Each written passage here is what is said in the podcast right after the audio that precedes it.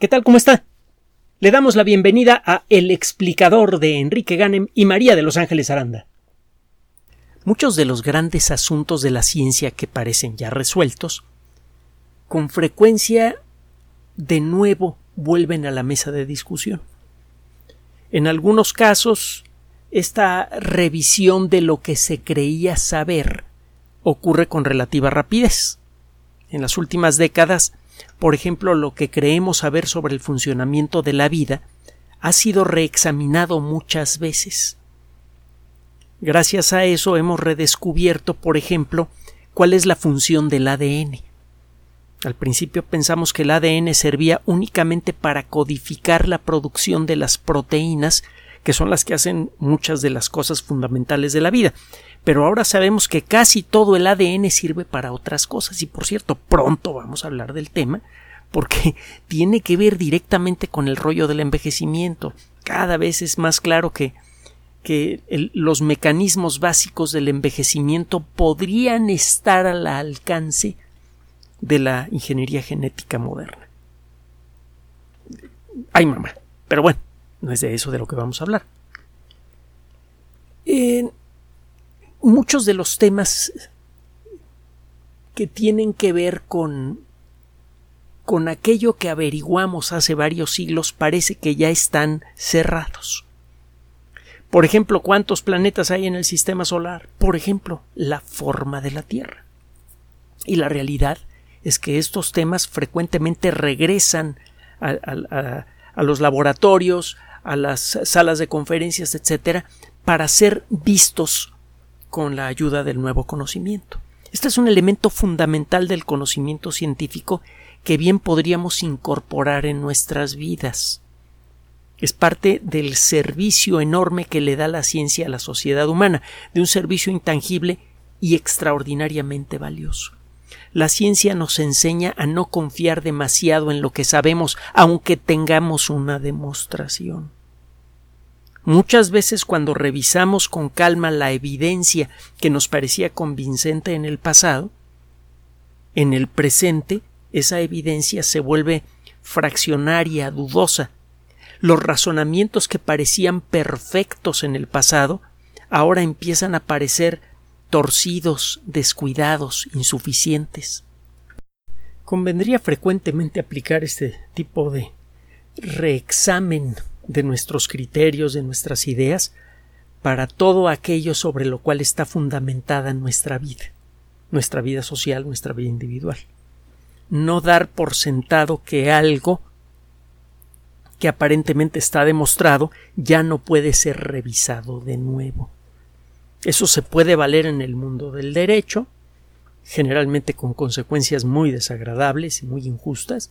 Se puede valer en el mundo de los valores colectivos, frecuentemente con las mismas consecuencias. Tal tipo de forma de vida, tal tipo de forma de pensar, tal tipo de forma de creer son malos.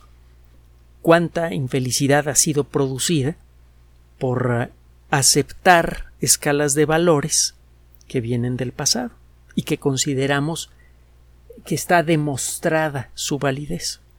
El poner en duda todo lo que sabemos es la receta para aprender más y para confirmar aquello que pueda ser confirmable. Eh, bien dicen que una de las de, muchas maneras diferentes que la duda es ah, eh, consecuencia de la sabiduría consecuencia y causa de la sabiduría. Bueno, la forma de nuestro planeta al principio fue objeto de una larga discusión. Usted puede encontrar en la Wikipedia un artículo muy largo y muy sabrosito, por cierto, que se llama Historia de la Geodesia.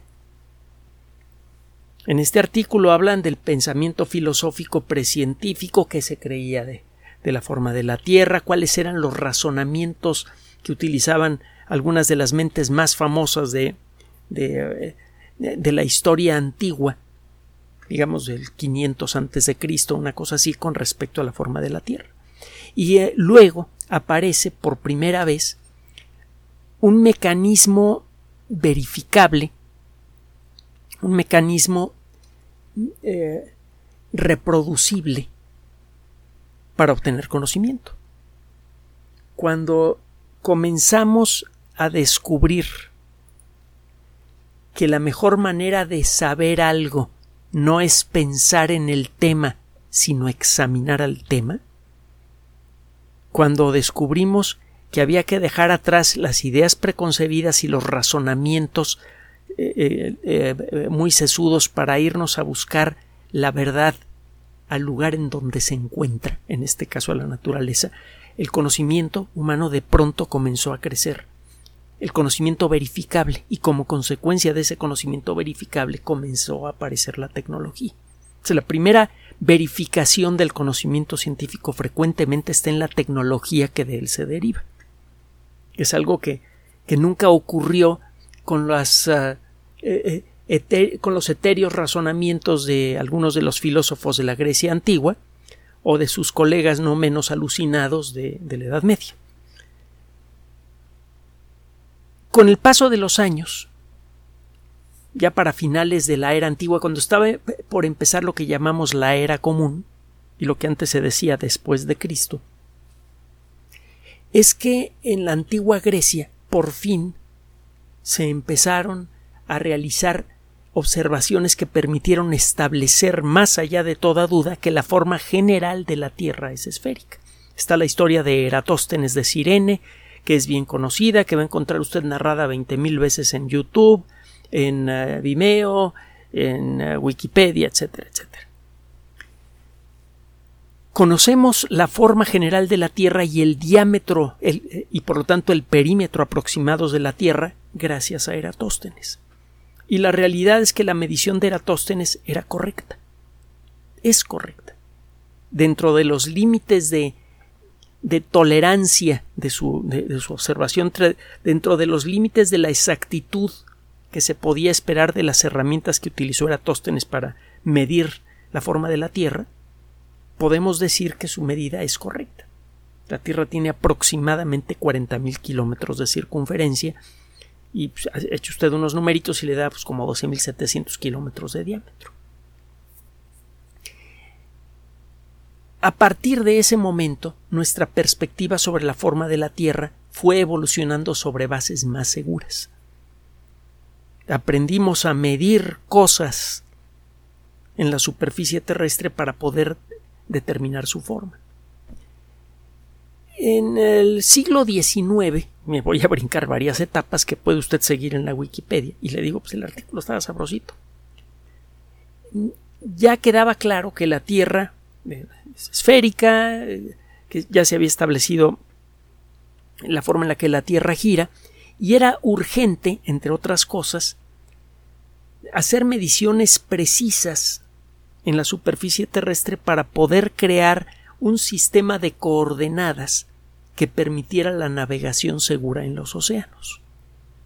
Y no solo en los océanos, que le permitiera a cualquier persona establecer su posición razonablemente precisa en la superficie terrestre con facilidad. El con facilidad en aquella época involucraba cargar varias docenas de kilos de libros con tablas de logaritmos y otras monerías así, cargar, si es que esto era posible, un reloj super exacto que para los estándares de la época un reloj super exacto era como diez veces menos preciso que un reloj de cocina de esos que cuestan 100 pesos en, las tiendas de productos baratos de importación. En la actualidad los, los relojes, eh, eh, sobre todo los más baratitos, los relojes electrónicos, eh, como, como este que tengo aquí que ya tiene como un cuarto de siglo, que salió baratísimo y que se carga con energía solar, esos relojes tienen un grado de precisión espectacular, sobre todo si los mantiene en las condiciones correctas. Otro día platicamos de este tema que también es muy sabroso. Bueno, el caso es que era necesario entonces, eh, para poder medir su posición exacta sobre la superficie de la Tierra, necesita usted un montón de libros, un reloj y una, un sextante, que es un instrumento delicado que tiene usted que llevar en una caja que también pesa, desde luego.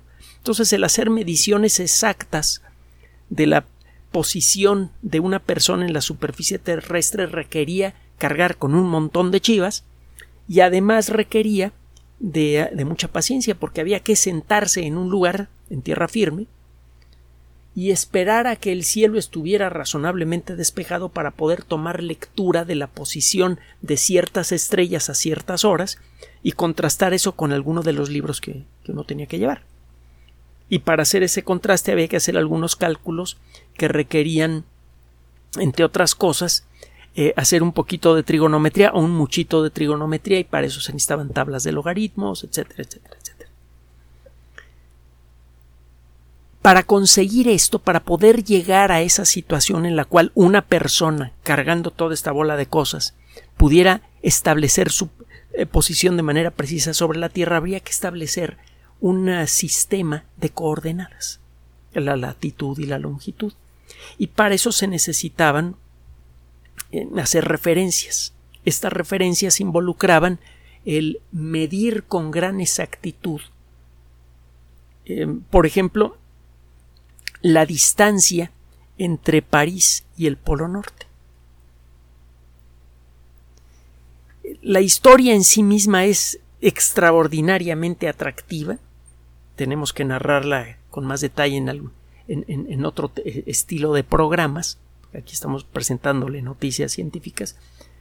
Pero el esfuerzo dramático que fue necesario para hacer este, este tipo de mediciones involucró hacer viajes de exploración a territorios desconocidos con materiales de alta tecnología del siglo XIX, eh, ropa para frío del siglo XIX, eh, sextantes, ese tipo de cosas. Imagínense lo que habrá sido internarse en, en toda clase de territorios desconocidos armado con, con lo que existía en aquella época.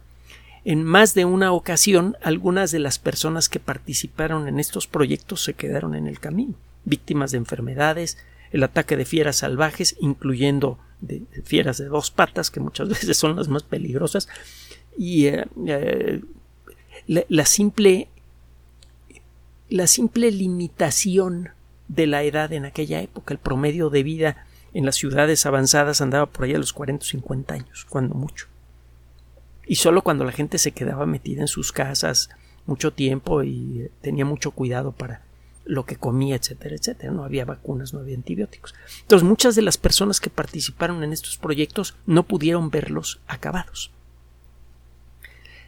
En aquellas fechas comenzaron a reunirse los expertos en eh, topografía que eh, necesitaban tener un buen conocimiento de trigonometría, eh, tenían que utilizar instrumentos, saber utilizar de manera consistente instrumentos delicados, etc. Eran profesionales de primera línea. En, 1866 hubo una conferencia internacional de la Asociación de Geodesia en, eh, en Europa y como consecuencia de esto se empezaron a hacer anuncios de los trabajos que realizaban distintas personas para ir midiendo distintas partes del tramo del meridiano de la línea perpendicular al Ecuador que parte del Ecuador y termina en el polo pasando por París. En cada país involucrado en este proyecto dentro de Europa, eh, algunas personas realizaron estos trabajos de, de medición exacta de distancias en dirección norte eh, que, se sumaban a los trabajos que se hacían en otro país, que se sumaban a los trabajos que se hacían en, otro país. Cada uno de estos proyectos tomaba años. Hubo un proyecto en España, hubo un proyecto en Francia, etcétera, etcétera, etcétera. Es, una historia realmente épica. La, historia de la geodesia es muy interesante, involucra eh, eh, pues involucra desde luego bastante ciencia y tecnología involucra también aventura. Aventura al estilo del siglo XIX, de internarse en, ambientes tropicales, desérticos, montañosos, escalar grandes montañas, cruzar grandes desiertos, muchas veces en, convertirse en las primeras personas, cuando menos del mundo occidental, en pisar esos territorios, y al mismo tiempo ir haciendo ciencia en el camino. Como consecuencia de las mediciones que comenzaron a hacerse en aquella época y en donde quedaron involucrados eh, nombres de, bueno, muchos nombres famosos, entre ellos nombres de, de, físicos y matemáticos muy famosos. Por ejemplo, Friedrich Bessel, se escribe con, con B grande y con doble S, Bessel. Eh, tiene un, lugar muy bien plantado en la historia de la astronomía y de, y, de las matemáticas. Tendremos que platicar un día de, de Bessel. Total, después de muchas mediciones y de utilizar instrumentos eh, muy delicados incluso para medir la intensidad del campo gravitatorio en distintos puntos de la Tierra, los ah, eh, investigadores empezaron a darse cuenta de varias cosas extrañas. Primero, la Tierra no es perfectamente esférica, algo que ya se sospechaba desde antes, pero pudieron verlo en sus mediciones. Dos, que la, que la forma exacta de la superficie de la Tierra no se correspondía con ninguna figura realmente eh, pareja.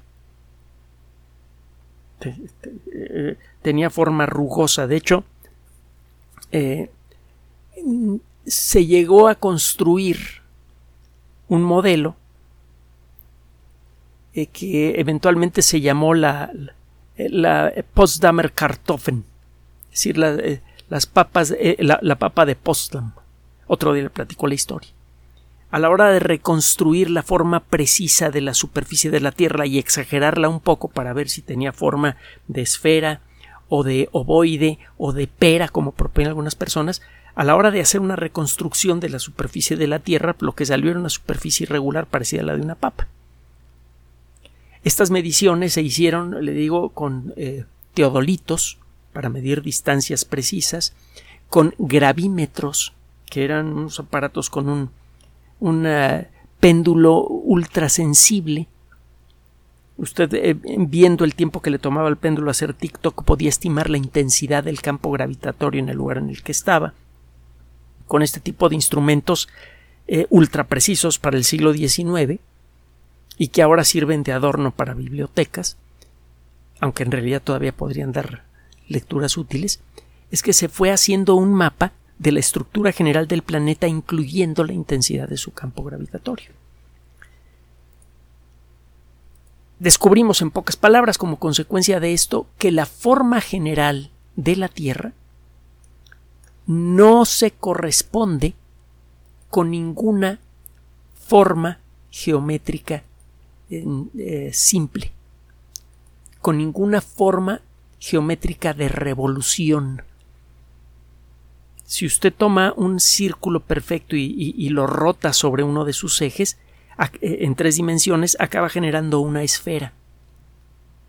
Si toma una línea sinuosa con la forma apropiada y la proyecta a tres dimensiones, la hace girar sobre su eje, dibuja usted el contorno de una pera. Todas esas son figuras de revolución. Son figuras parejas que puede usted generar eh, dibujando un cierto perfil y luego rotando ese perfil en tres dimensiones. Bueno, descubrimos que la Tierra no puede, la, la forma exacta de la Tierra no puede ser representada así. Descubrimos también que la intensidad del campo gravitatorio en la superficie de la Tierra varía de un lugar a otro. Y esto sí que fue una sorpresa. En algunos lugares la intensidad local del campo gravitatorio parecía ser mayor. Este descubrimiento luego lo volvimos a hacer en la Luna por las malas. Casi le cuesta la vida a los tripulantes del Apolo 11. Resulta que el sistema de descenso estaba calculado automáticamente para dirigir la nave en dirección a la zona donde el campo gravitatorio se sintiera más intenso. De manera indirecta, otro día le platico cómo funcionaba el sistema de guiado de la, eh, del sistema de defensa de la nave Apolo 11. Lo que sí le digo es que la computadora que servía para hacer esto era equivalente a, una Apple II o una Atari de la década de los 70. Bueno, el caso es que la nave estuvo a punto de aterrizar en un cráter lleno de rocas, porque ahí el campo gravitatorio local era más intenso. Armstrong se dio cuenta de esto, desconectó el sistema eh, automático, voló por encima del cráter y descendió cuando le quedaban menos de 20 segundos de combustible. Por eso cuando escucha usted la grabación del descenso del Apolo 11 en la Luna, escucha usted que le, están diciendo 60 segundos, 30 segundos. Y al final cuando logra descender y dice, bueno, ya el águila ha alunizado, le contestan, gracias, este, lo, lo confirmamos desde tierra, hay un montón de personas aquí que se están quedando azules refiriéndose a que habían contenido la respiración porque estuvieron a punto de estrellarse en la Luna por, este descubrimiento que se hizo inicialmente en el siglo XIX. Resulta que todos los objetos naturales del sistema solar son iguales. Tienen formas que de lejos parecen esféricas, eh, eh, eh, completamente regulares, etcétera, pero viéndolas de veras, de veras, de veras, de veras de cerca, resulta que tienen formas irregulares y la intensidad del campo gravitatorio es diferente en cada lugar. ¿Y qué onda con la nota del día de hoy? Espéreme, espéreme, que para, para allá voy. Digo, parte de lo sabroso del asunto es encontrarle el contexto a las cosas, porque este trabajo que le voy a presentar y que encontramos Ángeles y yo en una revista de geología es una de las es la continuación del esfuerzo que hace la sociedad humana desde época inmemorial por conocer la forma de la Tierra. Resulta que en algunos lugares del mundo encuentra usted rocas en la superficie que claramente se formaron a gran profundidad. Cuando una roca existen tres tipos de rocas para comenzar, en términos muy generales. Están las rocas ígneas, que se formaron por el endurecimiento de una masa de roca fundida, de magma si esta roca sale a la superficie en, forma de, magma, de, roca fundida, y se endurece, se le forman unos cristales muy pequeñitos que solamente se pueden ver bien con una lupa de, joyero y tienen ciertas características peculiares. El basalto, la andesita son buenos ejemplos. Puede usted buscar estos nombres en la Wikipedia o echarse un, viajecito hacia el sur de la Ciudad de México y ahí va a encontrar campos de basalto muy grandes, en, la, en Ciudad Universitaria, por ejemplo. Bueno, están las rocas eh, si esa roca, si esa masa de magma se endurece lentamente debajo de la superficie de la Tierra, se va enfriando a lo largo de millones de años, eso da tiempo a que al irse enfriando se comiencen a formar cristales de materiales que se derriten a distintas temperaturas. Cuando la masa del magma se enfría al punto de llegar a la temperatura de fusión del cuarzo, en ese momento comienzan a formarse cristalitos de cuarzo que comienzan a crecer. Si el proceso es muy muy lento, se forman unos cristalotes de cuarzo. Y si la temperatura sigue disminuyendo, comienzan a condensarse materiales que siguen fundidos a una temperatura mayor. Los feldespatos, las micas. Cuando esto pasa, por completo, la roca que queda está llena de cristales.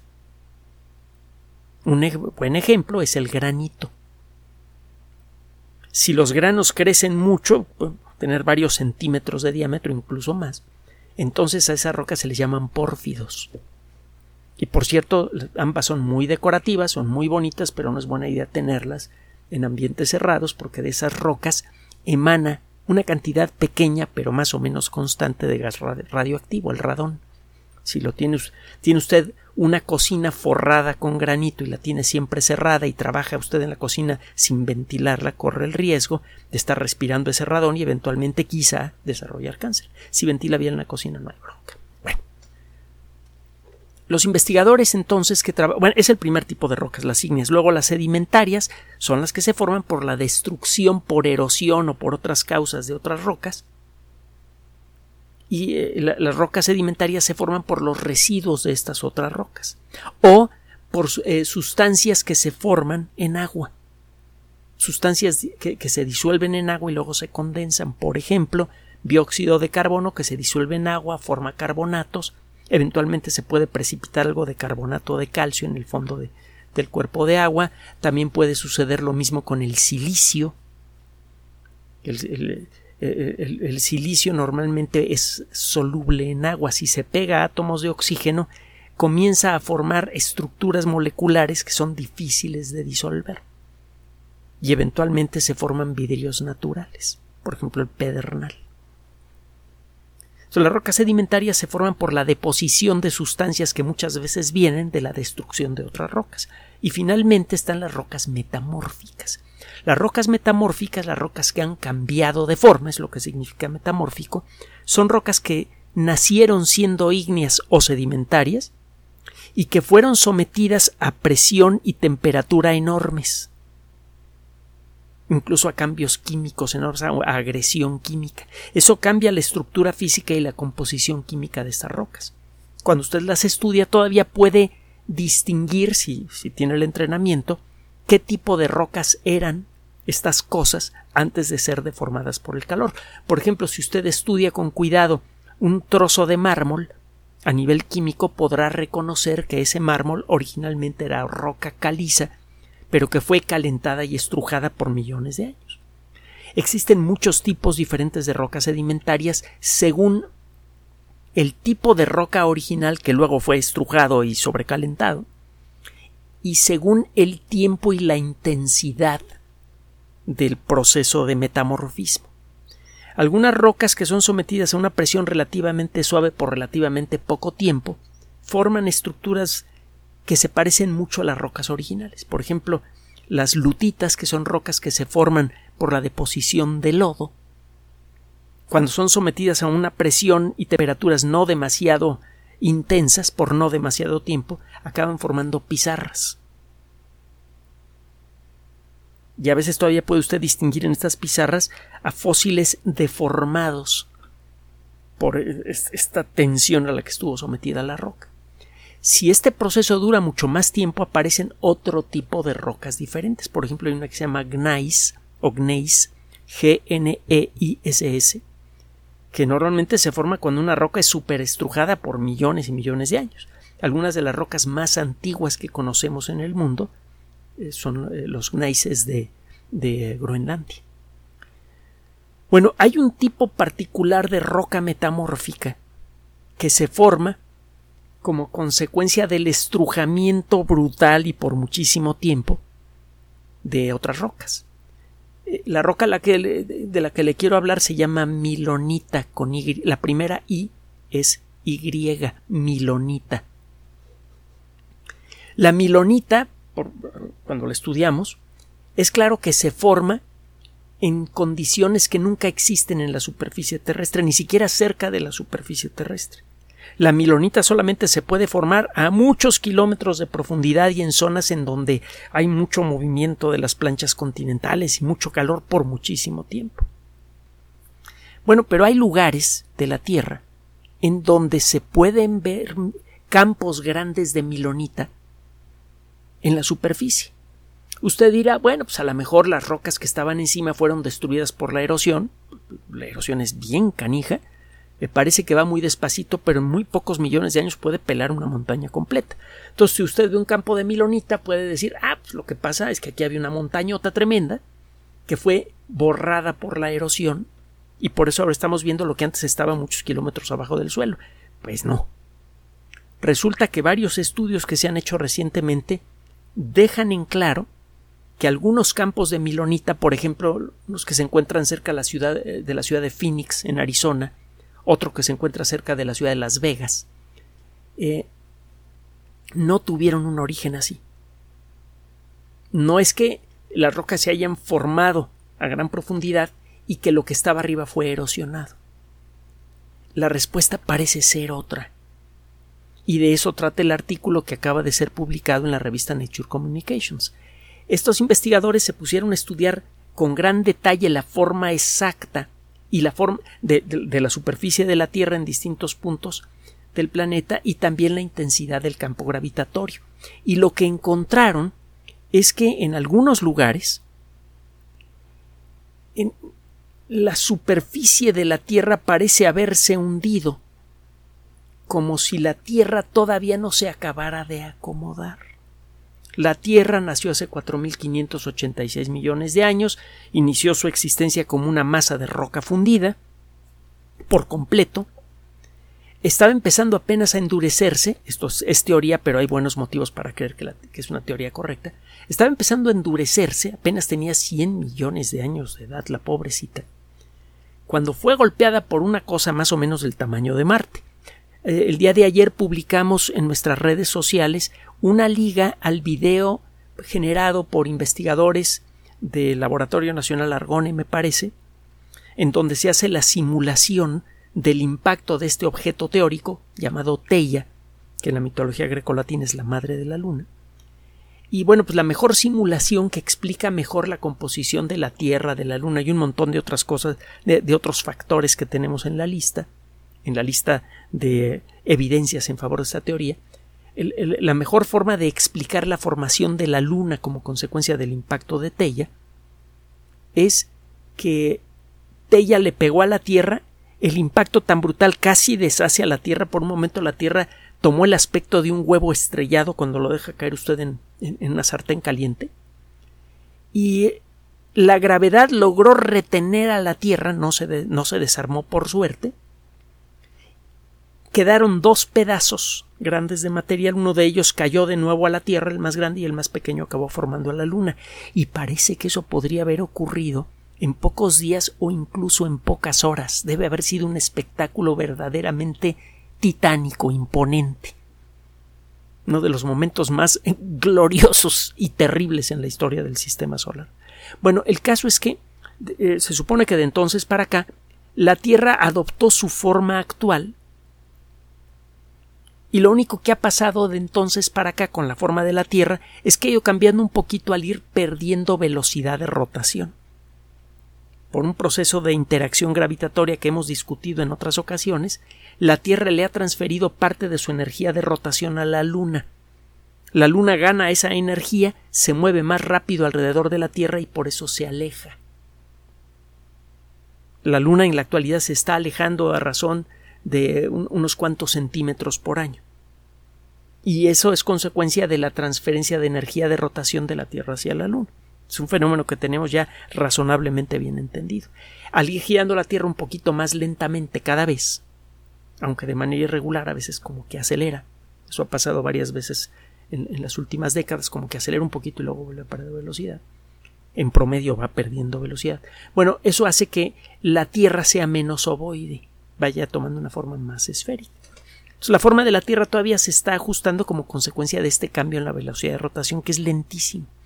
Pero lo que descubrieron estos investigadores es que la forma exacta de la superficie de la Tierra sigue cambiando porque la Tierra se sigue acomodando, la corteza de la Tierra sigue cambiando de forma por algo que está sucediendo a varios kilómetros debajo de nuestros pies. Sabemos que la corteza de la Tierra es sólida, la corteza continental tiene un espesor promedio de 40 kilómetros, la corteza en el fondo del mar anda por allá de los, no me si de los 3 o 5 kilómetros, cosa de nada, digo, para la geología.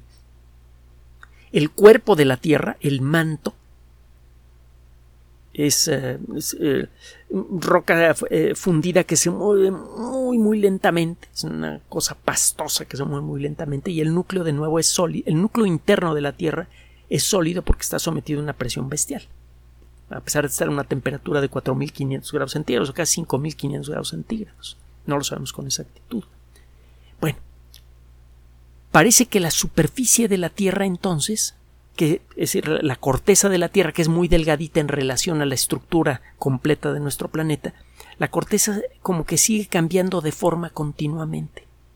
En algunos puntos, y como consecuencia de cambios en la intensidad del campo gravitatorio local, algunas partes de la Tierra se colapsan varios kilómetros, son chupadas hacia, hacia, el manto, digamos, y eso de pronto revela rocas que por millones de años estuvieron situadas a decenas de kilómetros de profundidad. Entonces hay grandes zonas de nuestro planeta en donde estamos viendo las raíces de las montañas, en donde habitan los dragones que salen en la novela El Señor de los Anillos, la película, la serie de películas es buenona. Y las mafufadas que están sacando últimamente son absolutamente insoportables. Mejor agarra un libro y lea. Lea El Señor de los Anillos. Para que vea lo que es, lo que es bueno, Chihuahua. Bueno, el caso es que ahora podemos ver las raíces de las montañas en algunos lugares. porque la corteza terrestre ha sido arrastrada hacia el centro de la Tierra en algunos lugares, porque la corteza de la Tierra sigue cambiando de forma.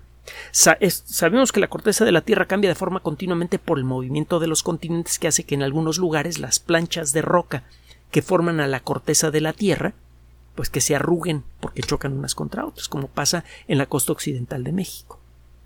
La plancha que forma a la parte norte del continente americano, la placa de Norteamérica, en donde estamos Estados Unidos, Canadá y México, se mueve hacia el occidente y las planchas que forman el fondo del mar se mueven en la dirección opuesta. Ocurre un choque y en la orilla se arruga la corteza terrestre y aparecen las montañas. Pero además de eso, hay otros factores que están cambiando continuamente la forma de la Tierra y que tienen que ver con la intensidad del campo gravitatorio local. Basta con que suba un poquito la intensidad del campo gravitatorio en ciertas zonas de, la Tierra porque abajo hay una roca especialmente densa, que podría ser una masa de roca fundida que ha llegado desde el centro de la Tierra hasta la base de los continentes. En esa zona se va a sentir un campo gravitatorio un poquito más fuerte. Pues bueno, basta con esto para que la superficie de la Tierra se comience a deformar. Y como consecuencia de esta deformación, en zonas de muchos centenares o miles de kilómetros cuadrados, empieza usted a ver rocas que antes estaban tapadas por montañas enteras. Este descubrimiento tiene un papel extraordinariamente importante para entender mejor, por ejemplo, la dinámica de los terremotos. También para entender la dinámica de la evolución del paisaje. Y eso a su vez es muy importante para saber en dónde le conviene usted construir para que en la próxima granizada fuerte, en la próxima, el próximo huracán, no se venga una riada tremenda y se lleve su casa y a toda la gente que hay adentro. Podemos empezar, gracias a este nuevo conocimiento, a tener una mejor idea de cómo va a evolucionar el paisaje terrestre a lo largo de décadas. Y eso a su vez nos puede servir para decidir en dónde podemos construir y en dónde no, en dónde conviene tener grandes campos de cultivo y en dónde no. Esto también nos permite entender mejor lo que eh, cómo ha eh, procedido la evolución de la Tierra y por lo tanto la evolución de la vida. Este descubrimiento entonces tiene muchos aspectos interesantes, algunos de ellos muy prácticos. Finalmente, este descubrimiento está revelando algo verdaderamente extraordinario. Desde hace mucho tiempo los biólogos hemos querido contemplar a la Tierra como si fuera un ser vivo. Está la teoría de Gaia y otra serie de cosas que en la práctica son no son muy sólidas, son tonterías en la realidad. Pero eh, nos gusta a los biólogos y también a los geólogos, por cierto, ver a la Tierra como un solo sistema, como una sola cosa. El ecosistema terrestre está completamente interconectado no es posible acabar con un ecosistema desértico sin que eso tenga algún tipo de afectación, aunque sea pequeña, en otros ecosistemas del planeta. Toda la vida de la Tierra está entrelazada. La próxima vez que se sienta solo o sola, piense en esto. De una manera muy directa y multifactorial, por virus, por evolución, por lo que usted quiera, estamos todos los seres vivos ligados. Somos como muchas manifestaciones diferentes del mismo organismo. Eso en lo que a la vida se refiere. Y gracias a este trabajo, ahora podemos ver a nuestro planeta de, una manera más vital. En su superficie no solamente está ocurriendo el imponente espectáculo de la vida, en donde todos los incontables millones de seres vivos que hay en el planeta, desde las bacterias más humildes hasta los animales más grandes, interactúan unos con otros de mil maneras diferentes. Por ejemplo, intercambio genético a través de virus. Ya le he dicho que podemos reconocer en nuestras células ADN que viene de hongos, de bacterias, de aves y de otros organismos. los seres vivos estamos continuamente en contacto unos con otros, casi casi como si fuéramos muchas manifestaciones diferentes del mismo superorganismo general y resulta que la superficie de la Tierra, la superficie misma del planeta, vibra con un ritmo que toma millones de años en completarse, pero que visto con los ojos apropiados es tan vibrante y tan intenso como la vida misma. Gracias por su atención. Además de nuestro sitio electrónico www.alexplicador.net, por sugerencia suya tenemos abierto un espacio en Patreon, el explicador Enrique Ganem, y en PayPal, el explicador patrocinio por los que gracias a su apoyo sostenemos este espacio. Puede usted descargar gratuitamente estos audios en formato MP3 en Spotify y en iTunes como El Explicador sitio oficial y en SoundCloud como El Explicador y con formato de video en YouTube en El Explicador sitio oficial. Recuerde nuestras redes sociales de siempre, Twitter Enrique-Ganem y en Facebook Enrique Ganem sitio oficial, El Explicador y los grupos que usted ya conoce. Finalmente, el explicador siempre somos María de Los Ángeles Aranda y Enrique Ganem. Gracias.